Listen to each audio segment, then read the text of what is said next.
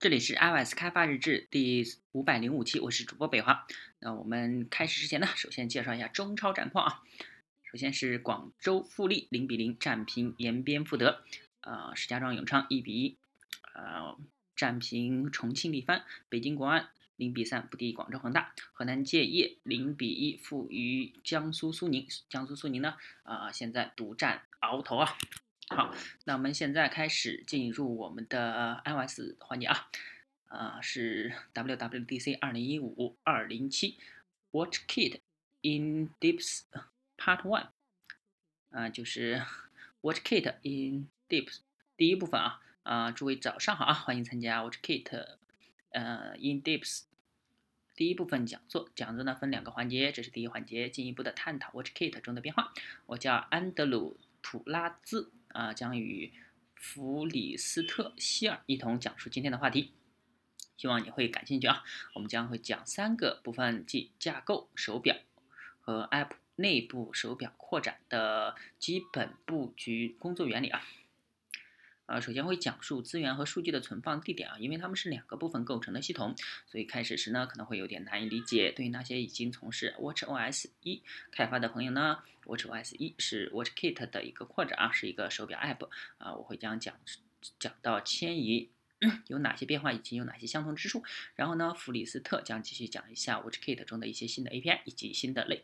因此呢，你的手表啊 App。包含三个部分，它有一个 iOS 应用，将会是在手机上安装它。此外呢，还有提供了一个 WatchKit 扩展，啊，这是你自己写的代码。然后有一个手表 OS 应用，它包含资源和界面描述。有了手机呢，下载了你的 App 啊，而我们呢已经完成的工作就是增加一批新的数据，一批附带并与其一道安装的文件，那就是手表 App。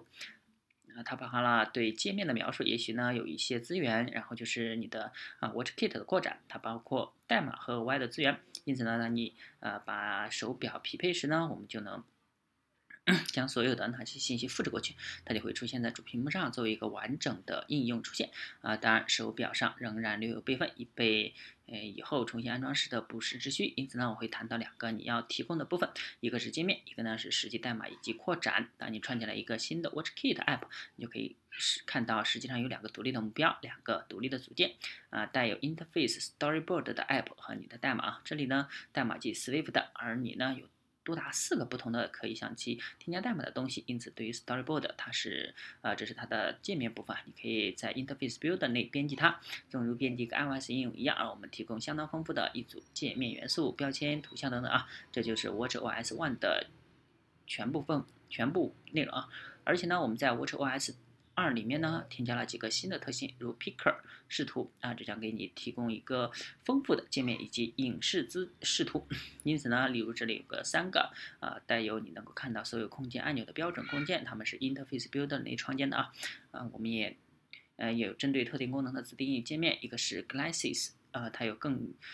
更为具体的布局，另外两个呢是用于通知的界面，一个用于静态通知，一个用于传递更为动态的啊你在运行时提供的信息。因此呢，正如我们刚才所言，你的扩展有四个功能，有了这应用功能啊，当你从当你的应用从主屏幕启动的时候呢，我们调用的扩展啊也被用于从时钟出现的单页 glass 呃以及在接收到通知时进行显示，而且呢呃现在也用于 complications 啊，对于其中的每一个都有相。相关联的空间啊，对 Glasses 以及常规应用有 WK Interface Controller，一个专门的次级类叫做 WK User Notification Interface Controller 啊，对于通知呢，应该使用这个次级类，还有一个呃新的数据源对象，即 WK Complication Data Source。关于 Complication 呢，啊，目前就讲这么多。今天稍后还有一些讲座细节啊，讲座环节对此进行更详细的探讨。因此呢，你的 WK Interface Controller 啊，是你的界面主要连接工具啊。它所做的主要就是在自动创建界面属性啊。因此呢，你会在界面设计中对一个界面元素贴上标签，并声称类似这是我的标签。然后呢，我们在空间上创建一个关联的对象，并自动为诶诶将其连接好。控件也支持菜单处理，可以自定义菜单或者使用静态菜单。我们提供对控件的导航、推送等等啊，或者是调度和静态模显示啊，以及警告和 Action Sheet。另外呢，我们提供一个的内容是几个系统 UI 表表单啊，内文本输入、视频回放、音频回录制啊啊。那么比如说这里有个非常简单的界面空间类啊，它有一个插座变量 App 图标，而我们在 Interface Builder 中加载它。当我们运行这个 App 时呢，我们就看它提取了图标，并将其显示在屏幕上。那么我们想谈一下各种东西的位置啊，你从资源存放在哪里？你的资源存放在哪？你从哪里获取数据？因为这个手表 app 分为两个部分，包括呃手表 app 本身以及 WatchKit 扩展，有两个地方要存放数据，即呃 Watch Watch App bundle 和 WatchKit 的扩展的 bundle。啊，你必须确保记住它存放的位置。比如说这里我创建了另一个对象，它和以前一样，也有个 Interface Storyboard 和一个名为 Application。image 的图像文件以及本地化的字符串文件啊，而扩展本身也包含同样的东西，它有另一个 PNG 文件啊和一个本地化的字符串。那么现在如果我们进行呃容易理解的操作，即创建两个 switch 变量啊，并使用嗯哈 interface builder 的 switch 变量将其关联起来，表明这些都是属性，并调用组图标。哦，我们没有扩展图标啊，原因是当你调用的主图标是在 WK Interface Image 命名的时候，它并不在应用的 bundle 内进行搜索。但是扩展图标并不存放在应用的 bundle 内，因此呢，你要做的就是直接从呃正在那个特定的 bundle 中运行的代码内去取它。啊，因此呢，在扩展代码内，你调用 UI 图标的名称，而这在本地提取提取图标，因为它知道。啊，如何在自己的邦的内部进行搜索？然后呢，你在系统内执行同样的操作，你调用主图标而不是已被命名的主图标。啊，那将传递图标，并让两个图标都出现在你的应用内。那么现在你希望存储一些数据啊，你不会哎只希望提取一些静态图片啊，你拥有一个极其动态的应用，因此有两个你感兴趣的文件夹，一个是文档文件夹，这是存放存储更为持久的信息的地方，它是不可删除的。这就是说在重启之前。是一直运行的，但是需要注意的一点是它不可恢复的，因此呢，你必须检查手表是否被擦除，否则你就要安装新的手表。还有一个缓存文件夹，这是可以删除的。因此，如果系统认为你需要更多空间存储音乐、图片或者其他的 app，它将删除这些图片。因此呢，你可以认为哪些图片可能随时消失。啊，这里有一个例子啊，我们快速的看一下它在哪里找到它。在这个例子呢，主要调用 document directory。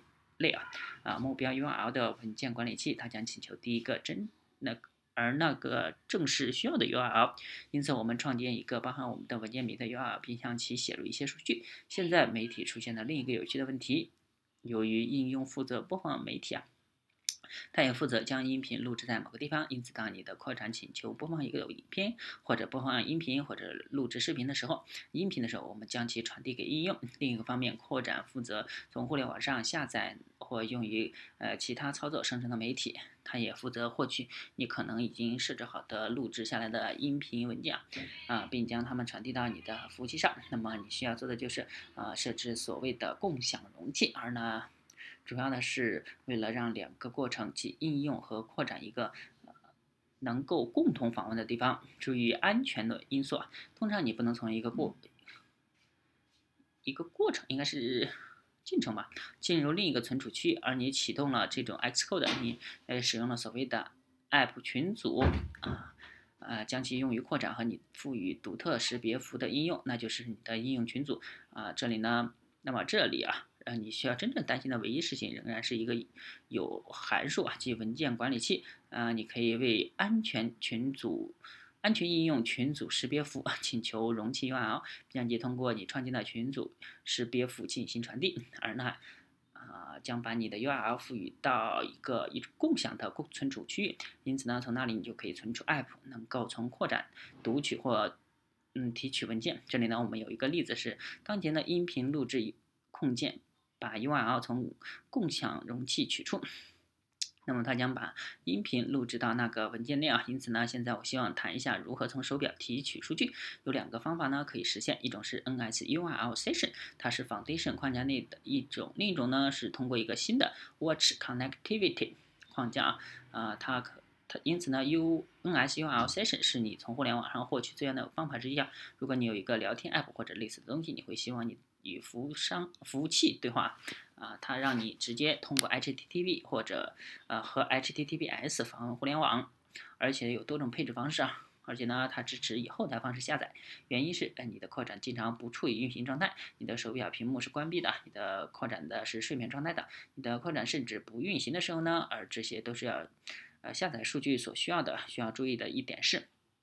一旦我们告诉你数据已经在那里啊，一旦文件已经完全下载啊，你需要立即拿到它，否则啊，因为否则的话它就会被从临时是缓存删除。因此这里呢有一些代码，一共有几样，一个简单的 download 类啊。首先呢，啊我们要做的就是释放 NSURL session，我们慢慢去做这件事啊，以防我们永远不需要调用它。在这里呢，调用主要是创建绘画啊，而且有两行代码，一行是为了对后台进行配置。那么你可以说这里是一个后台绘画，因此。而我们希望传入一个 ID，过一会儿我们会谈到它。啊，我们呢使用那种配置创建 URL 绘画，因此我们让 downloader 本身，嗯，类本身啊成为 delegate 之后的实例，以便我们能够在文件下进来的是得到的通知。然后为了开始 URL 下载，我们请求一个新的任务，并让其运行，而它将发生发出请求并开始下载。正如我们刚才所言，通常你的扩展是关闭或者不处于有唤醒状态。哎，在它关闭的情况下呢，你将需要重新连接到已经设置好的所有的下载任务。因此呢，你要设置的是，呃，在 wk 扩展中啊叫做 restart 的调用函数，弗里斯特之后呢，会谈到那一点，启动调用函数并重启重新启动下载。啊，以便你能够知道他们会到来啊，但实际上他们也会消失，但是你也不会诶知道他们已经结束了。这里呢，实际上的 delegate 的方法就是你与 NSURSession 连接的方法。当文件完成下载之后，就会调用此方法。正如我们刚才所言，我们需要立即将文件复制，以防止它消失，以防止系统将其删除。这种情况下，我们将获取缓存目录啊，因为或许我们过一会儿就可能会需要它。我们将生成一个 URL。啊，请我们用文件管理器复制啊，从呃被传递进来的原始 URL，即从位置 URL 到缓存目录的 URL，我们已经将其复制并跟踪它，以便以后使用啊。因此，我们可以读取你下载的任何数据。此外呢，还有 WatchKit Connectivity 框架，它实际上存在于双方，比如说你在它们之间共享数据啊，你可以在手表和 iPhone 之间建立共享的字典。它让你传递文件，也是后台应用运行啊。它啊也让你从手表直接向作为副应用的手机 app 向副设备 iPhone 上的副应用发送请求。明天呢会有一个关于该话题的环节，建议大家都要去听一下，因为它是新内容，而且手表和 iPhone 上都有的。呃，那么这里有几个迁移方面的幻灯片，对于那些已经开发的 app。Watch OS 一 App 的朋友呢，你多半已经见过这个一切内容。Watch OS 一的 WatchKit 扩展啊，是你们已经创建的东西，或者是你们项目内的一个目标。但是它使用了 SDK 的 iOS 平台，因此它存在于呃 iPhone 内，而不是在手表内。因此呢，它让你的手机上共享一个框架。那么你可能有一些代码是两种扩展上通用的，比如说从网络上获取你的信息。同样的代码在 iPhone 上应用和 iPhone 应用和手表应用中都能运行。因为你无法直接读取手表存储器，我们为你提供了一种缓存图片的图像的方法，即一张图片和一个名称。之后呢，当我说以对上述图像命名时，我们已经把资源下载到了啊手表上，而且速度将会快很多。因此呢，我们为你提供了一种直接与应用对话的方法。显然呢，是手机到手机的过程，因此它是非常迅速的。借助 WatchOS 2，我们已经添加了一种新的 SDK，它是完全独立的啊，与 iPhone 和 OS 十。SDK 类似啊，啊，它确实与 OS Ten 的 SDK 类似，啊，它确实为提供了一套呃可用的 iOS 次级框架。虽然你不会获得呃和手机上一样的完整的功能性，但是你也获得了很多便利。你可以在你的项目中加入一个框架，正如你在 iPhone OS、WatchOS 一嗯 App 上所做的一样。但是这个框架是用手表应用和手表扩展下载的，因此你不会在一个设备上共享代码。但是呢，它确实让你呃仍然把网络访问的代码分离到一个单独的手表可以使用的框架内。现在呢，当然，比如说手表对于你提供的手表框架啊，可能使用 NSURL session 读取信息。因此，如果你已经开发了一个 WatchOS 一应用，你实际上已经做了很多准备，以便接触 WatchOS 二。啊，它们同样拥有变化和添加的 API，但是你应该能够不做任何改动，编译很大一部分。并且可以将资源复制。转移。因此，如果你在 WatchOS 一扩展内有图像，那你可以将其添加到 WatchOS 二扩展的目标，并将其复制到手表上。但是你必须要确保它们的大小被调整到了适合适合于手表。啊，有几项改进，新的改进啊，当然了，啊，主要是一点就是你主要的一点就是啊，你的手表 App 运行与你的手表上扩展也是如此。啊，那意味着 UI 的反应性好得多了啊！你点击一个按钮，它立即做出反应。当然了，啊，现在你也可以独立操作，而不必担心手机就在附近。嗯，你你不必担心手机正在连接中啊，或或是正在上网。我们也增加了几个 UI 元素以及一些新的系统 UI 表单。我们将在本节讲座或者其他讲座中谈到它们。我们增加了动画，因此呢，现在你可以让千万间的。过度实现动画效果，啊，比如 如图表或者图形的大小啊，或者类似的东西，或字符串的不透明度啊，你可以使用其具有动画效果啊。就此内容呢，明天会有一节专门讲座，因此我建议你也看一下那节讲座。那么对于控件 API 大体上是相同的，你有相同的界面控件，你会使用 Glass。啊，没有任何变化，而且通知也是一样，你无需做出任何改动。啊，有几个 API 已经不存在了，图像缓存和 Open Parent 啊已经被替代为直接读取图像和 Watch Connectivity。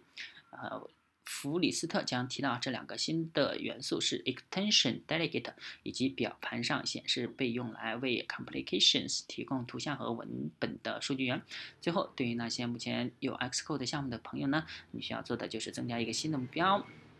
新的 target，呃，可以在使用 WatchOS 一的同时呢，请求增加 WatchOS 二，并向其中添加文件，将文件标记为同一目标的一部分，即添加，呃，添加即将在手表上被编译并加载的框架。如果你愿意呢，你可以从 Xcode 开始启动一个全新的项目，而它将会自动创建 iOS 和 WatchOS 二 app，因此你可以从那里填充，呃，启动填充内容。昨天有一节讲座。建议大家看一下视频哦，啊，他们对这一过程描述要详细的多，我就讲这么多。现在呢，让弗里斯特接替我继续更详细的讨论新课程以及现有的 API 上发生的变化。OK，那这一期呢，就既然他换了一个人，我们就先到这儿啊。大家可以关注新浪微博、微信公众号、推特账号 i s d v o g 也可以看一下博客 i s d v o g 点 com，拜拜。